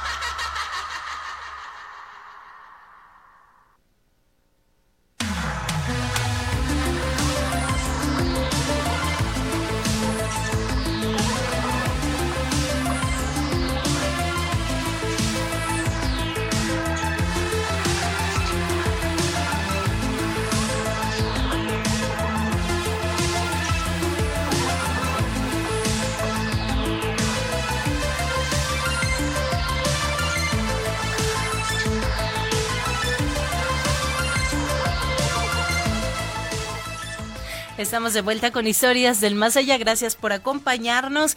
Y es momento de irnos con la siguiente historia de la noche. Siguiente historia está con nosotros desde Chihuahua a Chihuahua. Nada más y nada menos que Jesús Antonio. Hola Jesús, buenas noches. ¿Qué tal, Carmelita? ¿Cómo está? Buenas noches. Hola, hola, muy bien, mi querido Jesús. Bienvenido a Historias del Más Allá. Muchas gracias. Este, pues es un es un honor que, que me hayan invitado y pues aquí estamos a, la orden para platicarles una un, un, relato que, que me pasó en a mediados de los de los años 90 más o menos aproximadamente. Perfecto, Jesús. Pues te escuchamos con mucha atención. Yo, tengo 54 años este, y pues fue en aquel entonces. Eh, ese, hay, hay, un, hay un parque muy conocido aquí en Chihuahua que es este el bosque de Aldama. ¿Es eh, Chihuahua, Chihuahua? Chihuahua, Chihuahua, sí, Pero es el bosque de Aldama, es un, poblado que es Aldama. Ok. Que es Aldama, que está aproximadamente como a, uh, a lo mejor media hora más o menos de, de, la, de lo que es la ciudad. Este, ahí eh, sucedió que una, éramos un grupo de amigos. Entonces, el papá de, una de nuestras amigas iba a vender una granjita que tenía, pues una granja grande. Okay. Eh, la iba a vender por, por cuestiones económicas, que andaba, andaba mal en cuestión económica. Iba a vender este la propiedad y nos invitaba muy seguido y no, por, por X causa no podemos ir. Total que eh, acordamos en, en ir en exactamente un Viernes Santo. Fue, un Viernes Santo en, eh, para el periodo de las vacaciones de Semana Santa, el Viernes Santo, eh, nos fuimos a, pasar la noche ahí. Este, el bosque de Aldama es un lugar que, que va mucha gente de la ciudad a pasar fines de semana, etcétera, y, pero esta granjita está más, más este, más metida al bosque que, que lo normal, ¿verdad? Entonces, este, es, un, es una, es era una granja que, pues tenía, tenían los, los servicios básicos, ¿verdad? Un asador, unas cabañitas, un, un pequeño, así como laguito artificial. y, y pues eh, llegamos ahí ya todos los amigos, llegamos ya, ya un poquito avanzada la mañana, no, no, no, no en la noche, sino que en el momento en que ya nos dio un poquito la tarde, ya estaba ya está un poquito oscuro. Sí. Eh, todos estamos en fogata y a mí se me ocurre ir a, al área del, del asador donde había este la comida y, y este las bebidas. En lo que estoy preparándome yo ahí una la cena, mi cena, eh, veo una persona que entra, que viene caminando de lejos, ¿verdad? O sea, el, el, el, acceso de la el acceso de la granja estaba a donde nosotros estábamos en la fogata está aproximadamente como unos 50 metros más o menos o, o 30 metros por ahí. Y a mí me llamó la atención porque está todo todo lo que es el perímetro pues está solo. No hay no hay gente. Sí. no, eh, más que nosotros. Sino que lo veo que se acerca se va acercando y pensé que era una persona que necesitaba ayuda para para eh, algún algún desperfecto mecánico en su vehículo o algo así. Esperé a que llegara y llega, se para enfrente de mí y pues no me, no me dice nada, ¿verdad? Entonces volteo y lo, lo saludo. Buenas noches. No me contesta nada, le pongo la mano para saludarlo me pone la mano para saludarme y nunca le pude agarrar la mano. Eh, trato de, saludarlo y la eh, como si fuera un, un eh, pues humo, ¿verdad? Su mano. Entonces, en el momento, pues me impacté, ¿verdad? No, no, este, no esperaba yo esa, eh, esa sorpresa, pues. Claro, carnita, esperabas, normal, normal. Exactamente. sí, precisamente estaba asando carne, así es. Acá, acá en Chihuahua es, la carne asada la que... La carnita asada. así es. Entonces, de repente, en el momento, eh, fue un, fueron eh, segundos que, que parpadeé y este, me estremecí y ya no lo tuve enfrente. Pero en el ángulo visual que tenemos todos los seres humanos, vi, vivo, movimientos a un lado a un lado de mí, pero pero por la parte trasera. En la parte de atrás donde yo donde donde yo estaba, ahí ahí existe una nogalera. Entonces volteo y veo a la persona que va caminando y, y se estampa en el en el tronco del árbol del del nogal y desaparece, desaparece, se, se, se esfuma como eh, cuando uno echa el agua a la, a la fogata, que es en el mm. vapor. Sí, sí. Exactamente, ese fue el, así exactamente fue la imagen. Pega, pega en el árbol y desaparece. En el tronco del árbol. En el tronco del árbol. Entonces, eh, oh. en ese momento, eh, volteo y ya, ya viene viene un, eh, un primo un primo mío eh, hablándome y en el momento yo no había escuchado nada como que fue un momento en que me quedé como pasmado hipnotizado no sé qué onda con esto exacto entonces me dice oye qué pasó te estoy te estoy hablando desde allá no porque estabas te quedaste como hipnotizado viendo para para el eh, para el horizonte por así decirlo verdad y le, le, le empecé a, decir, no lo viste, no lo, no lo viste. Le dije, se me apareció un fantasma. Me dice, no, yo te vi solo. dije, no, lo, eh", le dije, estaba aquí enfrente de mí, mira, aquí pasó esto. Entonces la, la hija del la hija del, del, eh, del dueño de ahí del lugar sí. escuchó y, y, este se acercó rápidamente ahí al, área. Entonces ya le platiqué, le dije, mira, pasó esto, este estuvo así, eh, se me apareció el fantasma y, desapareció ahí en la nogalera.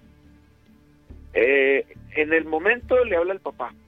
En mm. aquel entonces no, no había celulares, tenía ella un celular de esos ladrillos, esos grandotes que eran satelitales. Sí, sí.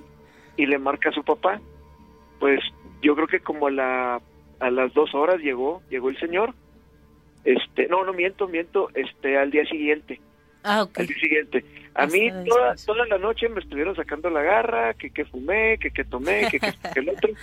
Entonces, este, mm, yo yo desde desde muy pequeño tengo he tenido ese ese ese don.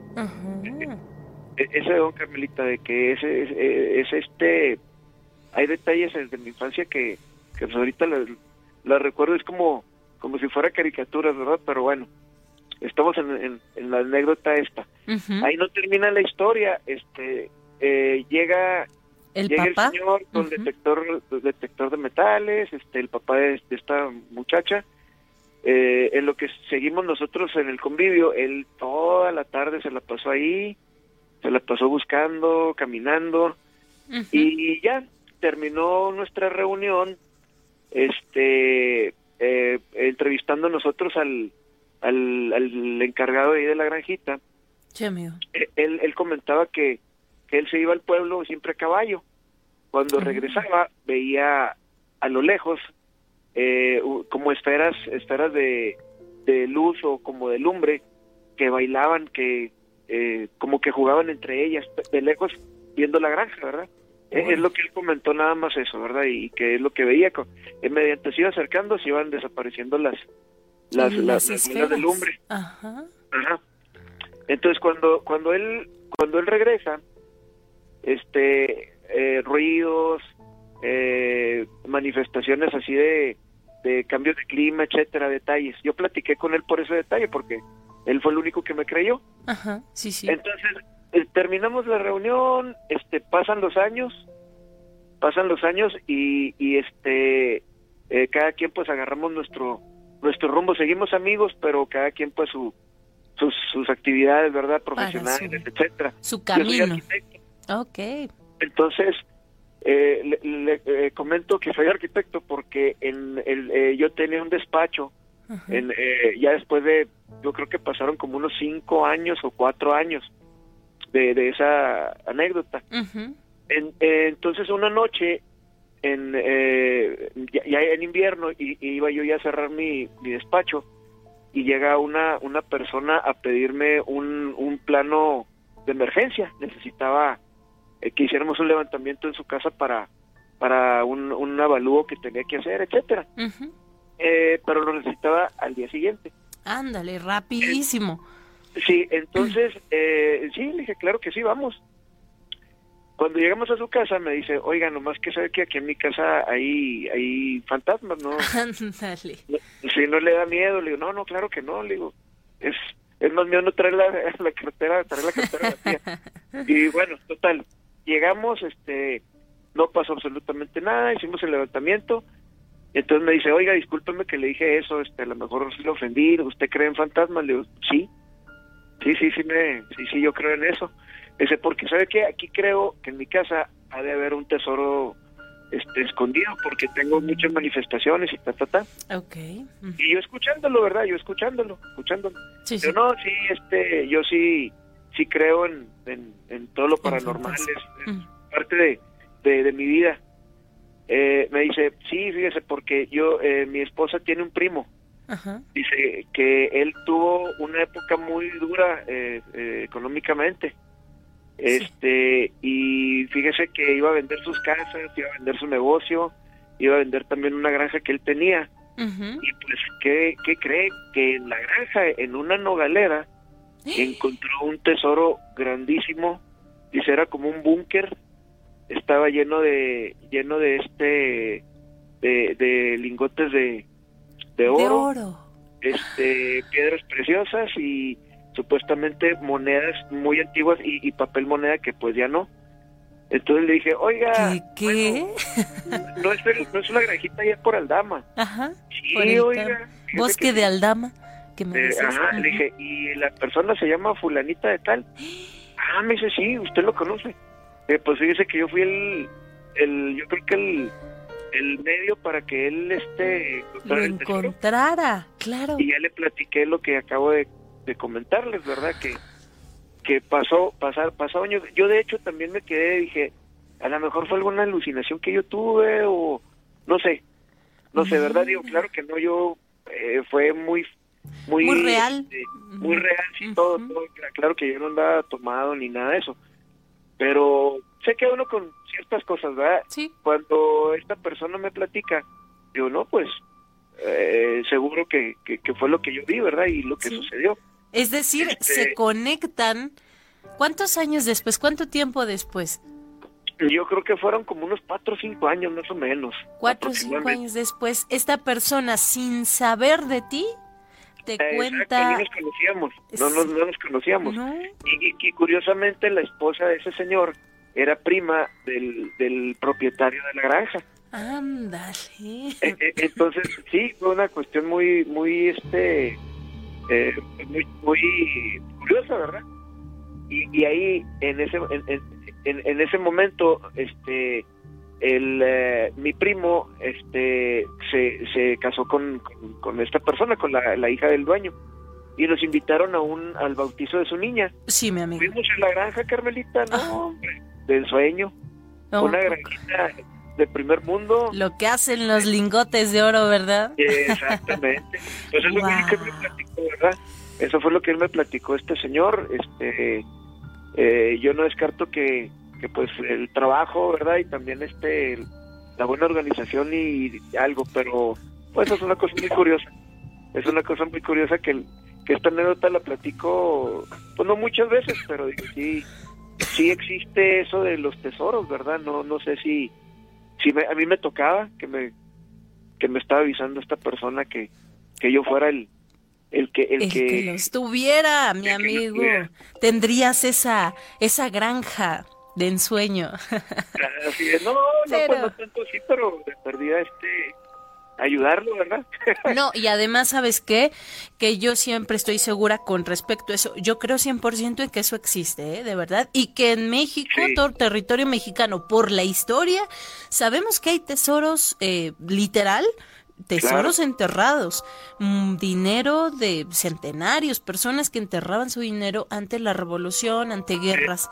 Exacto. O sea, sí existe. En, en Chihuahua, sobre todo. Aquí en Chihuahua hay, mucho, hay mucha manifestación de eso también. En lo, lo, que es el centro, el centro de la ciudad de Chihuahua, centro histórico. Sí. Hay muchísima manifestación así, este, paranormal, porque fueron, fueron este, ah, eh, vaya, había mucha gente que pues no utilizaban bancos, ¿verdad? Exacto. Que, que enterraban en sus, en sus propiedades y, y hay, hay este casas que ahorita son patrimonio, pues que es que ya es, es, cuestión histórica aquí en, en, la ciudad. En la ciudad, sí, sí.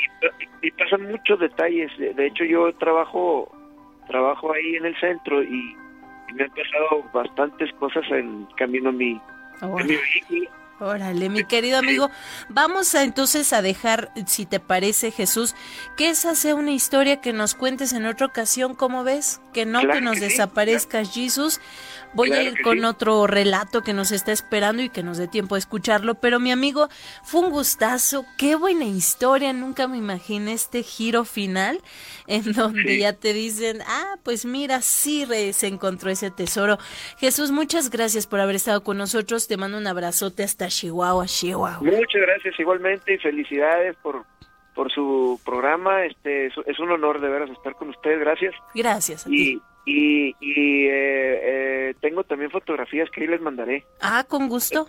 fotos, fotos extrañas. Perfecto, esas nos gustan a nosotros. Cuídateme mucho, Jesús, que estés muy bien. Muchas gracias y buenas noches. Hasta luego. Buenas noches.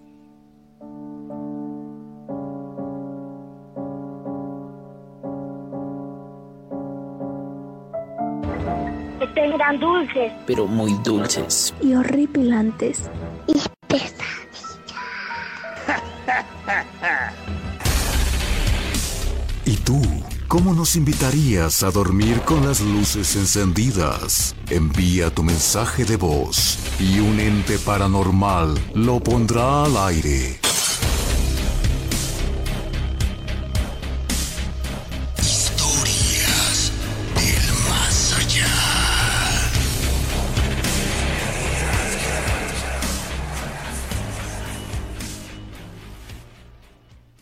Melomanía del terror. Música del más allá. No tires tanto de la cuerda, porque a muchas mujeres les gustaría que Fernando se ocupara de ellas.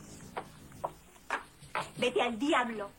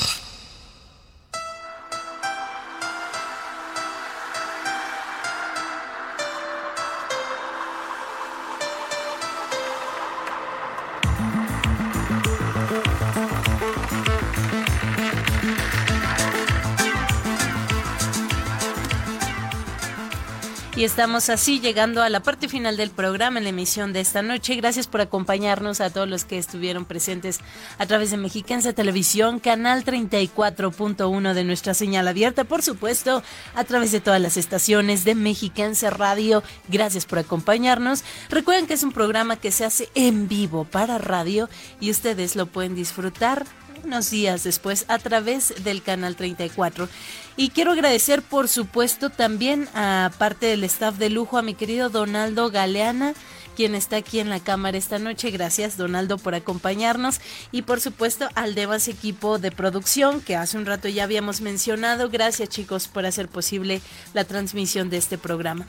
Nos vamos, nos retiramos, pero el día de mañana, si Dios nos lo permite, seguimos escuchando más historias, historias y más historias. Si tú esta noche, por mera casualidad, llegaste a este programa, prendiste la tele y te encontraste con historias del más allá y dices, ¿y ahora? ¿En qué momento volverá a salir?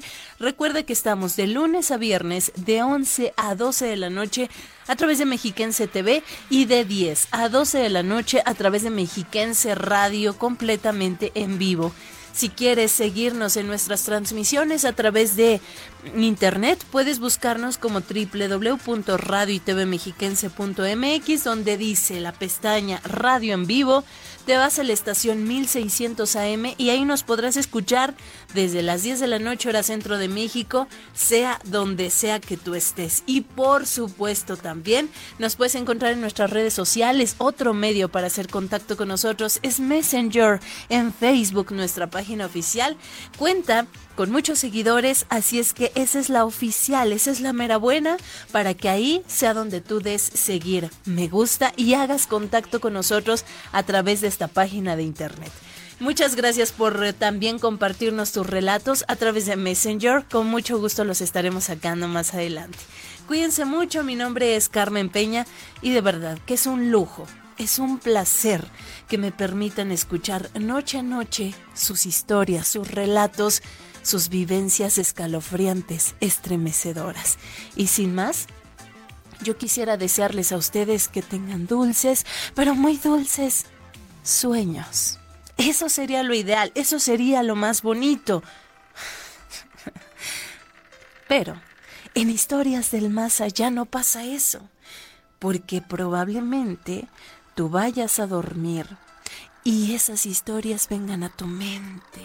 Y entonces pienses que se te va a aparecer aquel mismo muerto o, no sé, alguna bruja, algo raro pasa en tu casa.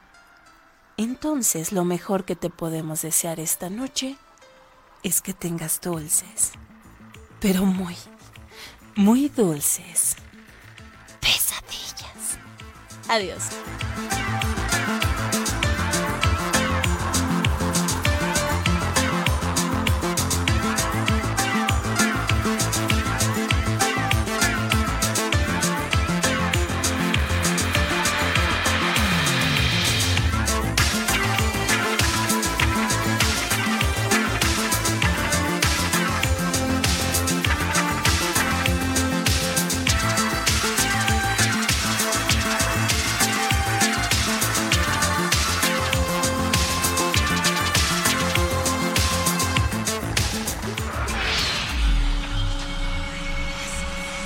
¿Aún te preguntas qué es el miedo?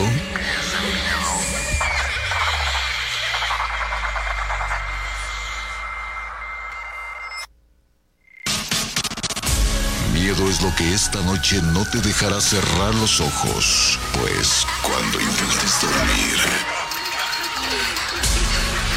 escucharás voces del más allá susurrando en tu oído.